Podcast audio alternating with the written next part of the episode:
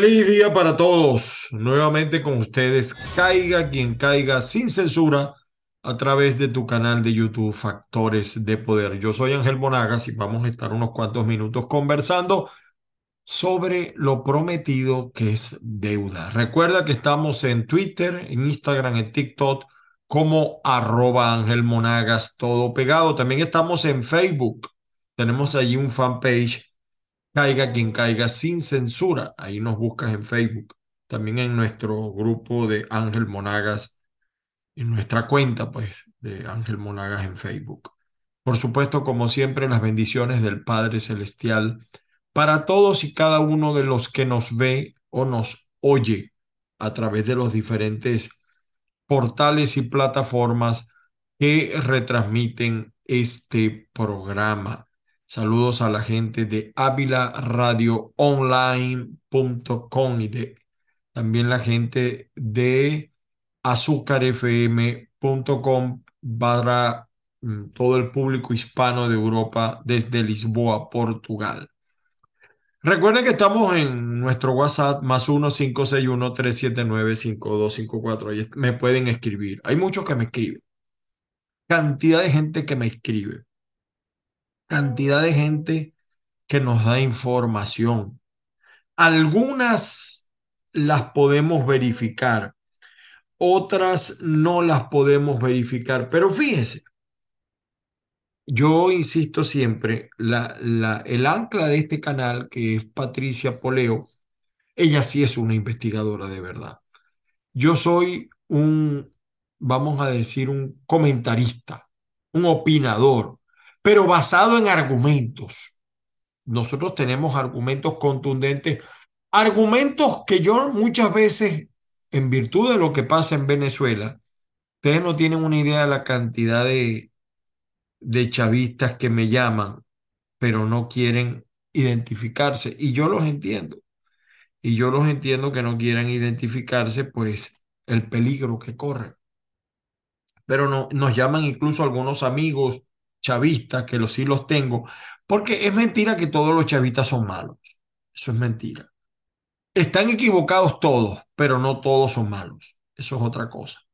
Y yo traigo a colación con argumentos contundentes y otros que los he vivido. E, en este momento en Venezuela estamos viendo una insólita justicia revolucionaria eh, eh, Tarek, Tarek, perdón, Tarek, con K, Tarek William Saad, dijo este martes pasado que, que el caso de la corrupción de PDVSA involucra a altos funcionarios del Estado, políticos, empresarios y modelos, y que está en su primera fase. Eh, pero yo de verdad quisiera no decir esto, pero lo tengo que decir. Eh, Sad no es un fiscal de primer orden. Sí creo que es mejor que Luis Ortega, pero no es de primer orden. Eh, recuerdo que en muchos casos él no actúa, actúa a capricho según las órdenes del PSUV. Lamentablemente, ahí estuvo la gobernadora de Monagas, la doña, hizo desastre y él ni siquiera un oficio levantó. En muchos casos, en el mismo estado Monaga, familiares míos que murieron en manos de delincuentes y no hizo absolutamente nada, y así muchos otros casos. Eh, Tarek William Saad, él es el fiscal designado por la Asamblea Nacional actual. Él fue interrogado o fue preguntado por los periodistas en el marco de las detenciones de este mega escándalo, así se ha vendido, mega escándalo de corrupción. el, el exministro de petróleo Taret, eh, Taret El Aizami, es que son tantos Taret que uno se confunde. ¿Por qué no fue detenido? ¿Y saben lo que dijo? Es una cosa, reflexionemos. Lo que dijo este fiscal, entre comillas. Estamos en la primera fase en el ciclo de cierre de la primera fase de investigación. Digo el cierre porque tal como lo anuncié, palabras de Tarek, hoy será presentado ante el Tribunal Segundo contra Terrorismo en Caracas, tanto empresarios como funcionarios de estados, donde destacan estas personas de captar damas para meterlas en delitos tan repugnantes. Eso lo declaró a una emisora colombiana.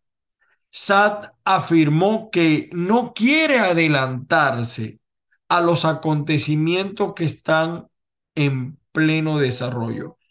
El lunes pasado, es decir, este lunes que pasó, no, el anterior, eh, renunció como ministro de petróleo el señor El Aizamí en virtud de las eh, averiguaciones. Y él dice que presentó su renuncia como ministro de petróleo. Y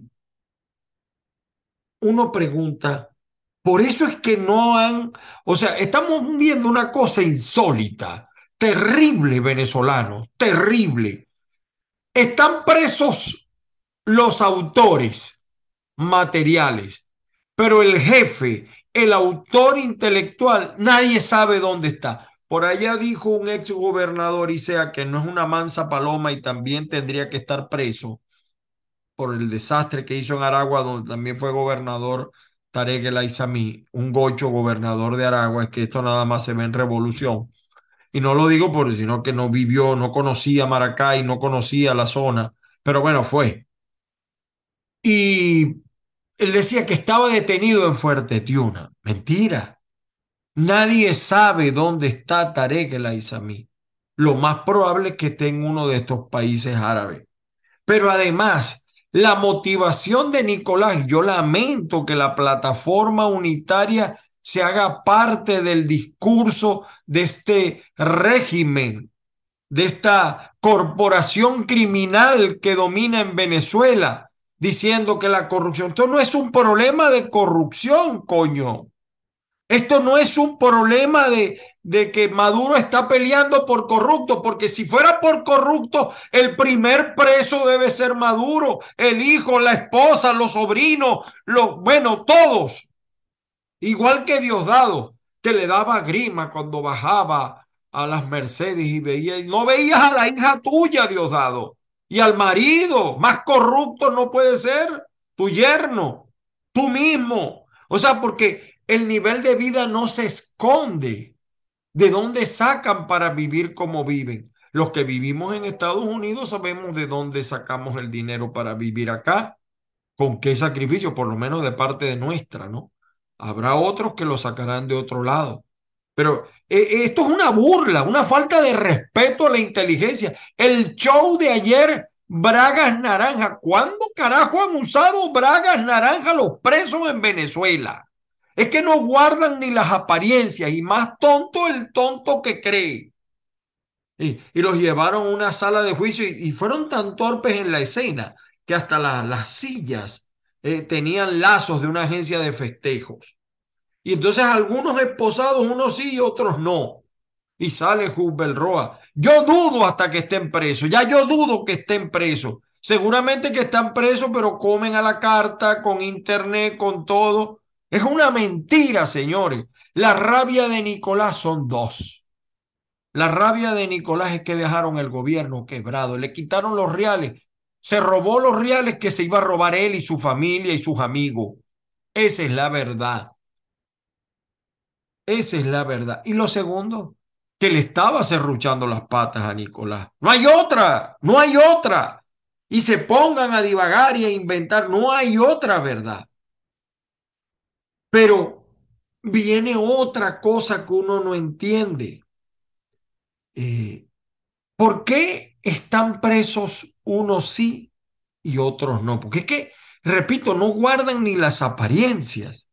El potro, ¿por qué no está preso? ¿De dónde sacó tanto dinero para hacer tanto? Freddy Bernal fue otro también secuaz de Tareja Laizamí. La Trapielo, la bicha esa que hizo desastres en la televisora de Aragua, eh, en, en, vida, en, en, trabajos anteriores se aprovechaba de los hombres eh, que manejaba hasta eh, con prostitución. Si hay alguien que manejó la prostitución pagada fue él. Madroñero, Fidel Madroñero, de él vamos a hablar en el caso del Zulia. El que fue director de salud en Aragua, ¿por qué no está preso? ¿Por qué no está preso? El mismo Carreño and Family, ¿por qué no están presos? ¿Por qué no están ni siquiera investigados? ¿Por qué unos sí y otros no? Luis López era que se llamaba el director de, de salud, de la Corporación de Salud Aragua. Y además fue ex ministro de, de creo que de salud, del clan de Tarek el. Extraían eh, insumos eh, médicos de los almacenes y junto con el director um, o exdirector um, Hidalgo, Miguel Hidalgo, donde lo comercializaban a farmacias privadas. Eh, entonces, viene Diosdado a mentirnos eh, diciendo cosas eh, eh, que, por primera vez, por primera vez, chicos, los chavistas tienen que lavarse la boca con jabón cuando hablen del combate a la corrupción en los gobiernos que si eran democráticos a pesar de los errores. Aquí hubo un presidente preso que por robarse que 200 mil dólares y lo hicieron renunciar y era un líder en conspiración con gente de su propio partido. Sí hubo corrupción y sí hubo robo en los gobiernos anteriores, claro que sí, pero ustedes tienen 23 años continuos y en, en épocas pues, en el gobierno de Lucinchi, otro corrupto más, un chinito de Recadi, pero es que aquí ni un chinito. Esto es una, un mamotreto, como le dicen los cubanos, como le dicen en Cuba a, Nicolás, el mamotreto.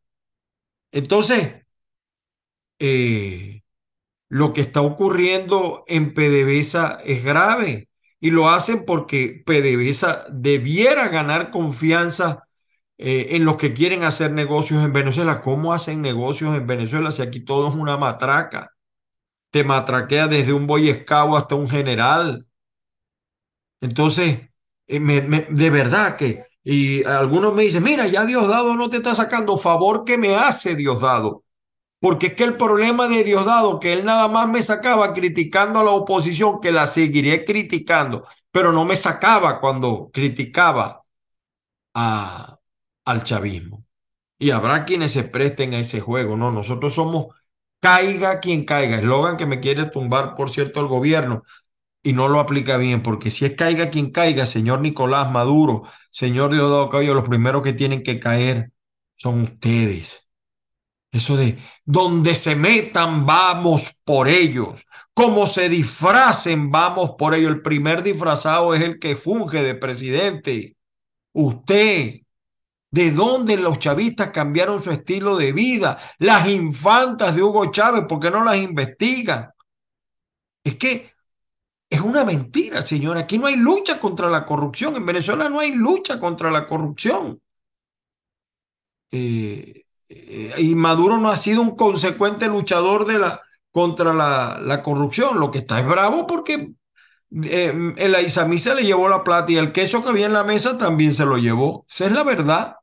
Y le estaba de paso eh, serruchando las patas a, a Nicolás. Entonces, si es verdad, aquí hay varios culpables de la corrupción. Uno, Maduro, el primer responsable. Dos, el chavismo. El segundo, y, y, cuando digo chavismo me refiero a todos los que están involucrados en eso. Y evidentemente que el tercer responsable, ah bueno, y por supuesto los, los, que, los, que, los que los agarran con las manos en la masa porque es demasiado el descaro. Eh, la oposición por no hacer lo que tiene que hacer. Yo veo los discursos y están entretenidos en una campaña de primaria. No, mire, este es un momento preciso para liberarnos de estos tipos. Eh, eh, hoy hablaba con un amigo de Maracaibo y, me, y él es chavista y me decía, yo no me pongo ya la franela del chavismo. El que se ponga una franela de chavista acá en Maracaibo lo matan a, a carajazo. Y eso no quiere decir que no haya corrupción en los gobiernos eh, de la oposición. En la alcaldía de Maracaibo hay un negocio con la basura. Eh, ponen tres camiones, ponen 20 camiones y solamente trabajan tres, por decirles algo. Y, y muchos desastres. Yo tampoco voy a ocultar aquí lo que todos saben, pero ese no es mi trabajo fundamental en este momento. Es mostrarles a ustedes, porque, repito, unos sí y otros no. Hoy había, ayer había un rumor de que habían eh, destituido gobernadores, alcaldes, chavistas en Bolívar, en tal, las empresas, en la CBG, etcétera, estaban tomadas ya militarmente. que, ¿Con qué moral también van a hablar los militares, las cabezas, la cúpula, si es más corrupta que cualquiera? ¿O que Vladimir Padrino no tenía una mujer que actuaba a nombre de él? Un amante, una novia, qué sé yo. Y fue candidata también y perdió. Y esa manejaba todo lo que era la línea de, de petróleo. ¿O es que no vimos cómo las deudas que se pagaban en PDVSA te quitaban el 60% y te daban el 40%. Y si tú tenías 3, 4 días, 3, 4 años, 5 años sin cobrar, si te daban el 40%, por lo menos recuperabas algo y esa era una cuenta perdida. ¿O es que no vimos otro que no aparece en las averiguaciones? Quizás hoy tampoco lo mencione yo en el primer organigrama de corrupción en el Zulia, el presidente de Carbozulia. Un desastre, ese era otro que te iba a pagar una deuda, pero el 50% era para él. Sea el empresario que sea empresario chavista o no chavista. Ahí está el hombre que estafó en el BOD, disfrutando en Caracas libremente. Y todos los estafados, estafados, incluso algunos relacionados con el gobierno, con Nicolásito, con los Morón, y están quebrados todos, porque los dejaron, le quitaron miles de millones de dólares a mucha gente, el señor Víctor Vargas. Hay lucha contra la corrupción. Mentira, mentira y mentira. Porque están aplicando el principio de Goebbels en Alemania. Una mentira dicha mil veces se convierte en verdad. En Venezuela no hay lucha contra la corrupción. Lo que hay es pase de factura porque te metiste con lo que no tenías que meterte. O sea, Ladrón, pero le aplican este principio, ladrón que roba ladrón, tiene 100 años de perdón, mis queridos amigos. Les voy a mostrar el organigrama, se nos ha hecho largo el programa, me disculpan, me perdonan, pero hay cosas que uno tiene que decir, porque muchas cosas por calladas se, por, por, calladas se olvidan y bueno, y había que decirlas. Eh, así no dice el refrán, pero más o menos ustedes me entendieron. Bueno, voy a mostrarles el organigrama. Esto me llegó a través de una persona muy seria. Déjenme ver si yo lo localizo acá. Perdonen. Perdonen, acá estoy buscando. Aquí donde el indio es bruto mis queridos amigos. Eh, a ver. Vamos a ver. Ajá. Ok. Fíjense ustedes, este organigrama me llegó de una persona muy seria del chavismo no me va a dar prueba, pero yo creo en esa persona. Él ha estado dentro de los contratistas del chavismo, ha hecho rico a más de uno. Él me explica la estructura organizacional, yo creo que lo ven acá, de la red de corrupción en el Zulia, porque eh, por estados también existe. El plan Hace 10 años, desde la gobernación del estado Aragua, Tarek El comenzó un despliegue de un plan de financiamiento nacional de un grupo de jóvenes por estados para penetrar las bases del partido y construir una fuerza política dentro del PSV con aspiraciones de obtener una candidatura presidencial a solicitud de las bases. Yo tengo tiempo con esta tesis. No niego que algunas otras tesis, como la de Azócar y otros analistas, pudiera también tener razón. Los gringos dicen que ellos no pidieron la cabeza de la Isamí, pero hay cosas raras. Algunos de los protagonistas del centro occidental que quedaron en montar en sus estados esta estructura de una red de corrupción, porque las elecciones necesitan de dinero. La gran rabia que tiene Maduro es que él no puede ir a una elección sin dinero, porque ellos están acostumbrados a comprar a sus cómplices. Edwin Rojas, ex diputado y ex gobernador del estado, del estado Sucre, preso. Jair Muñoz, ex viceministro de Política Interior, ex procurador de Miranda, diputado suplente. Fidel Madroñero, el hombre más odiado en Venezuela de, la, de los dirigentes chavistas, está dentro de los primeros 10 hombres más odiados del chavismo. Ex constituyentista de regalo, porque realmente él nunca votos tuvo, diputado a la Asamblea Nacional. Dantes Rivas, Margarita, que se la y se la daba de muy correcto, tiene emisoras. Yo no me explico cómo un dirigente político tiene para comprar emisoras y montar todo ese imperio en Margarita. Eh, ex candidato a la Asamblea Nacional, ex candidato a la gobernación, ex ministro de Pesca. Víctor Clar, ex diputado, bebé consentido también de Nicolás, pero más pegado con eh, Tarek gobernador del estado Falcón. En Falcón ha habido desastre con el narcotráfico y mm, las manipulaciones y lo que ha hecho el narcotráfico en Falcón. Eso es tierra de narcotráfico. Eso es un Sinaloa más. Falcón es un Sinaloa más. Fernando Bastidas, exsecretario de Desarrollo Económico.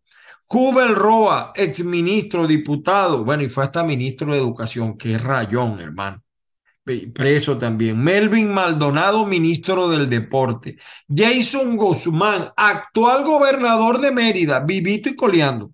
No está detenido ni investigado, entre otros. El enlace de ellos, aquí me lo envió la persona hasta con errores ortográficos, no puso plan con M, enlace con S.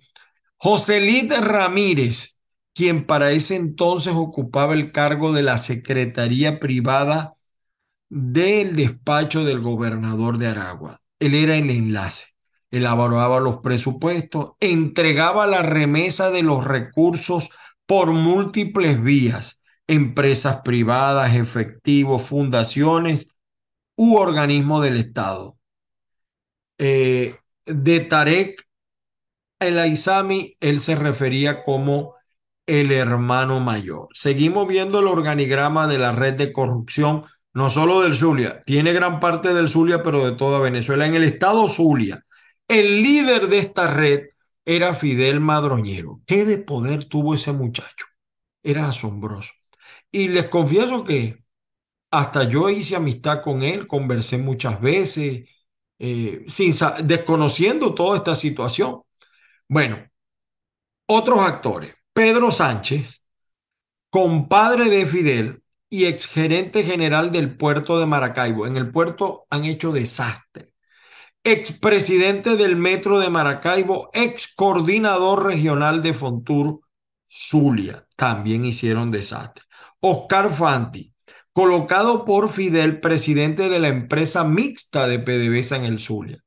Chano Madroñero, hermana de Fidel y presidente de la empresa Catatumbo Food, Catatumbo Comida, Catatumbo Alimento.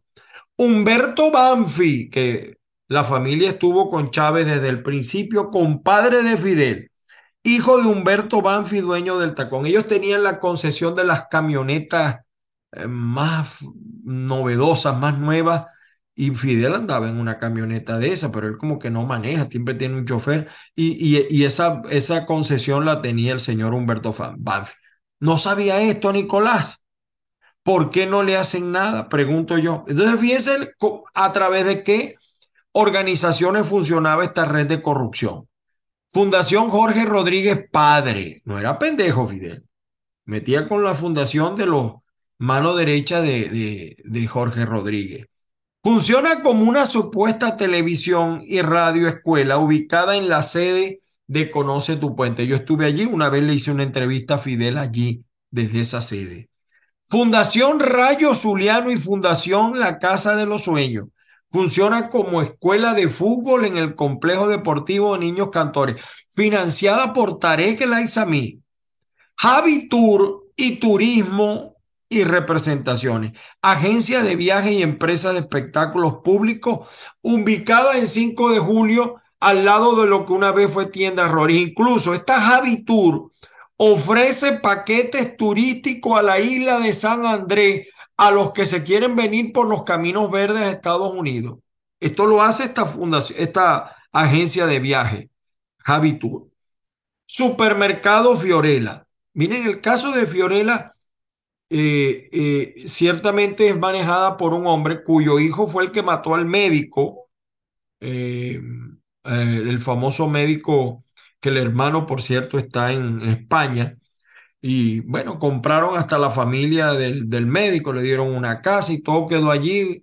El tipo, el tipo no lo mató quizás por intención, pero sí por su culpa. Andaba como que borracho, drogado. Bueno, lo cierto es que este supermercado Fiorella pasó de tener dos sedes a 23 sedes en menos de dos años, en los peores años económicos del país. Explícame eso. Otros supermercados quiebran y ellos florecen. Raro, ¿no? Y están en todos lados.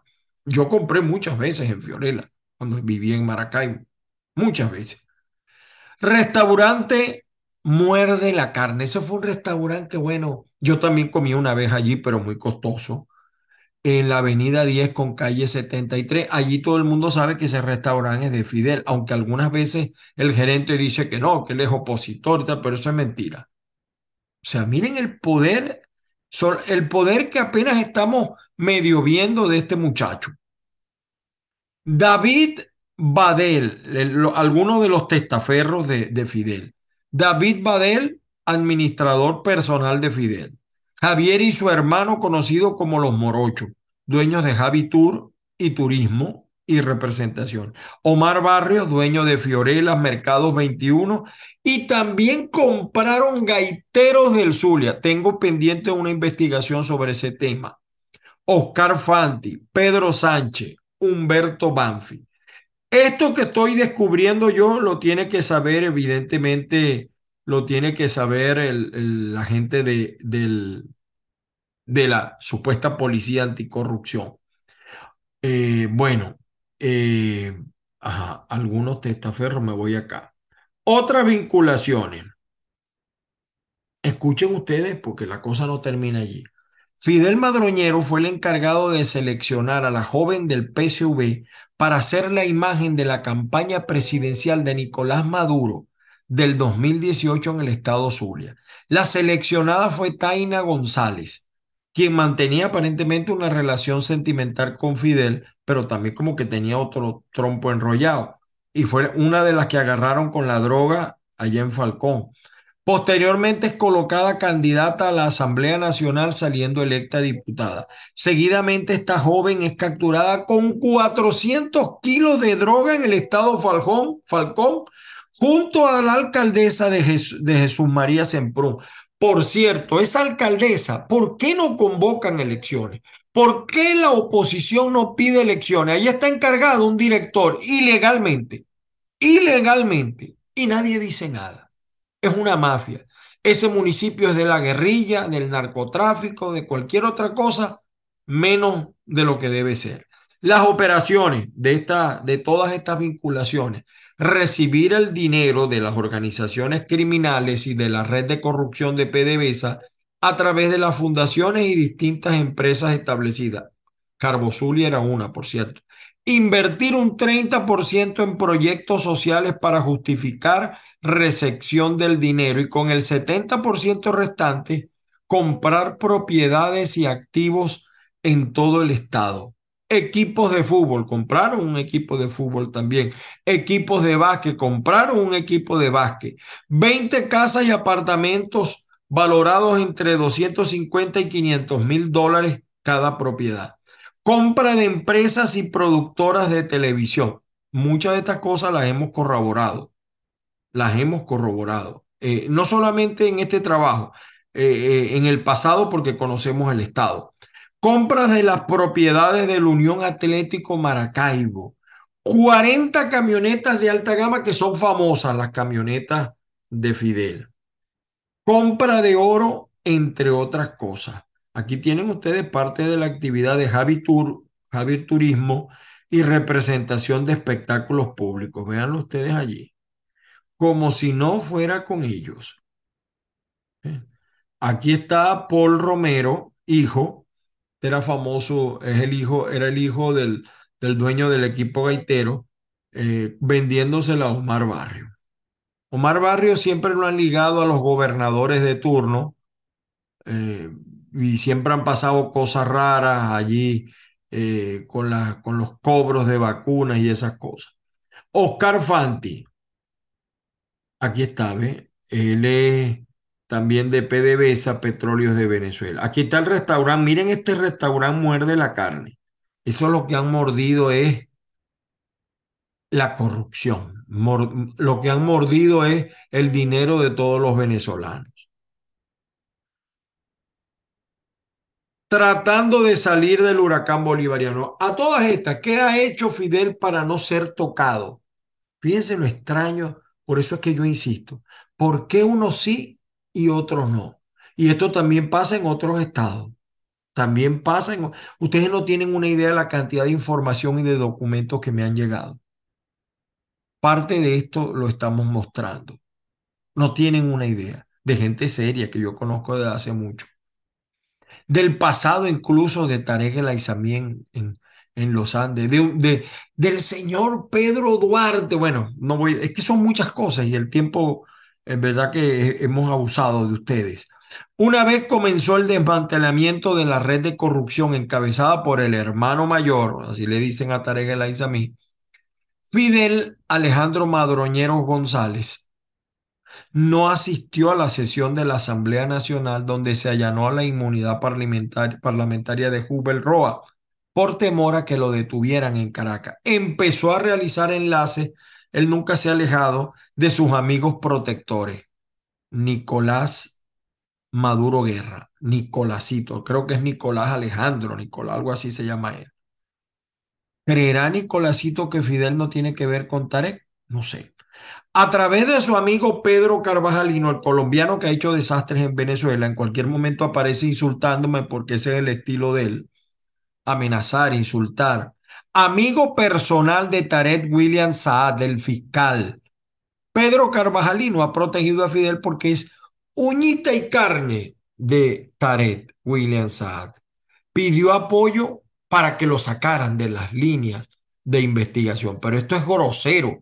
A cualquier zuliano usted le pregunta sobre la red de corrupción de la ISAMI en el Zulia y le va a mencionar a Fidel Madroñero. Están traspasando ya eso, han comenzado algunas propiedades y algunos de los actores cercanos se han ido hasta del país. Algunos están aquí en los Estados Unidos, por cierto.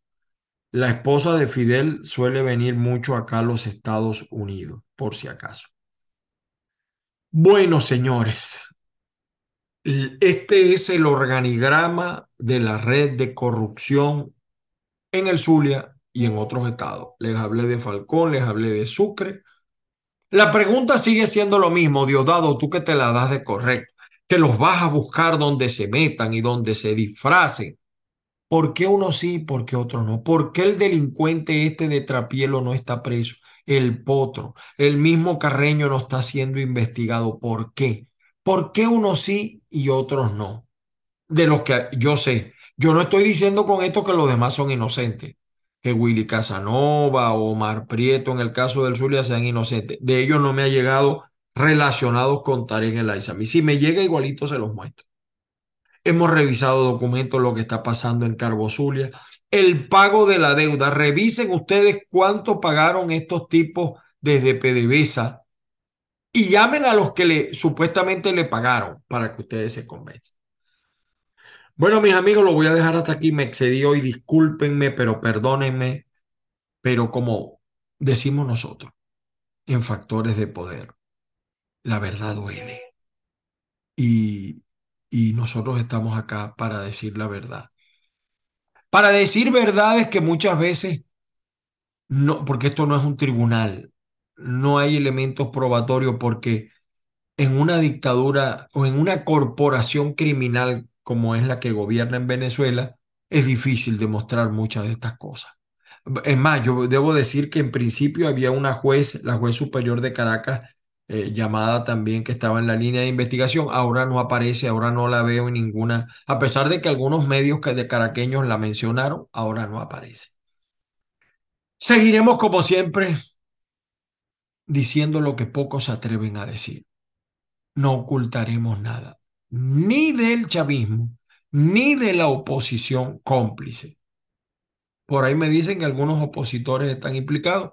Cuando tengamos certeza argumentativa, cuando yo digo certeza argumentativa es que me presenten argumentos contundentes y me muestren pruebas que aunque yo no pueda mostrar, yo las vea. Y yo puedo creer en eso. La gente tiene miedo de hablar. Lo que usted sí debe estar claro, usted, usted y usted que está allí, escuche esto. No hay combate contra la corrupción. Porque si hubiera combate contra la corrupción, Maduro metería a todos presos y por último se metería él y tiraría la llave. Feliz día para todos. Las bendiciones del Padre Celestial y que la fuerza los acompañe. Hasta una próxima oportunidad. Hay muchos temas, hay muchos temas. Vamos a ver. Feliz día.